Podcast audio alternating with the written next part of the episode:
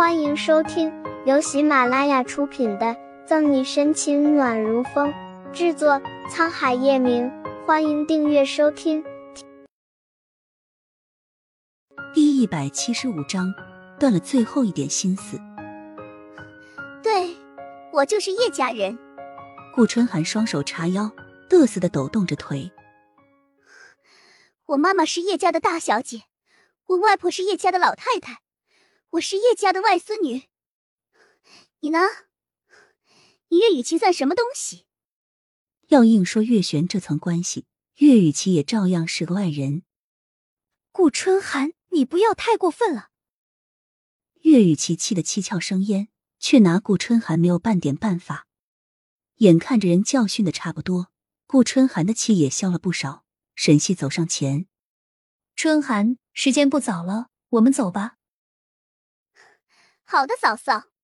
顾春寒朝岳雨琪扮了一个鬼脸，牵着沈西的手就走。沈西，你给我。岳雨琪不打算就这样放沈西和顾春寒走，要拦住他们时就被李四杰拉住了。李四杰，你什么意思？你是帮我的，还是帮顾春寒那个贱人的？眼睁睁的看着仇人离开，岳雨琪气得胸口起伏不定。厌恶的松开岳雨琪，李四杰有点不耐烦。别忘记了我们的约定，我只是答应做你一天的男朋友，没说要来见顾春寒。岳雨琪痴痴一笑：“怎么，夏城工商大学的系草爱的不是校花何卷吗？人死了还没多久就移情别恋，被顾春寒那个贱货迷住了。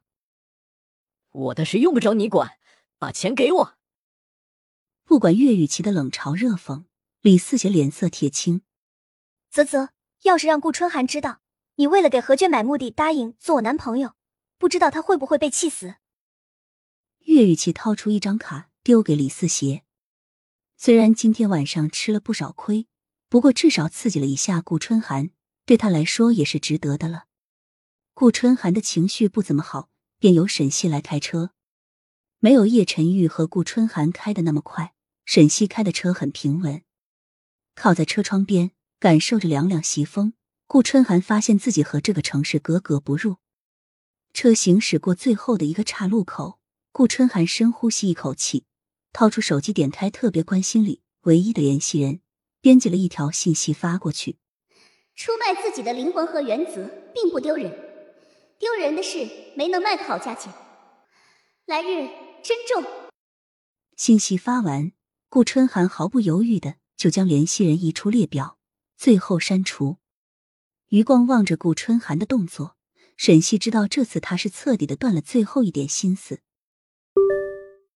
刚到学校的李四杰打开这条陌生号码发来的信息，神情恍惚，心里好像失去一块东西，空落落的。回到盛世庄园的时候，幸好叶老太太已经睡了，不然撞见顾春寒额头的伤可就完了。虽然顾春寒也在坚持自己的额头没事，沈西还是把他拉到自己的卧室处理伤口。死，痛死我了！双氧水对伤口的刺激让顾春寒疼得倒吸一口气，愤愤不平。岳雨琪未免也太狠了，他这是真的想杀死我啊！顾春寒就不明白了，他到底哪里得罪岳雨琪，以至于他三番两次的针对自己？沈西失笑。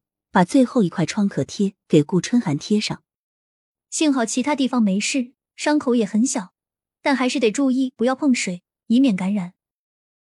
至于岳雨琪，他们的第一次见面就很不愉快，沈西也不奢望他对自己能有好脸色。再说了，岳雨琪对他什么态度，那就什么态度呗。正好他也不喜欢这个嚣张跋扈的千金小姐。嫂嫂，你怎么也受伤了？眼尖的顾春寒不经意瞥的沈西腰上的伤，走过去就要查看。难道是岳雨琪下的毒手？顾春寒回忆，好像今天晚上岳雨琪和沈西都没有接触。沈西扭头一看，白色裙子处果然有一滩干涸的血迹，应该是在急刹车的时候扯动了伤口。裙子本来就被黄子叶划破，沈西索性把它撕开。边用酒精消毒，边漫不经心的说：“不是岳雨琪，今天遇到了个歹徒，搏斗的时候受了点伤，不碍事。本集结束了，不要走开，精彩马上回来。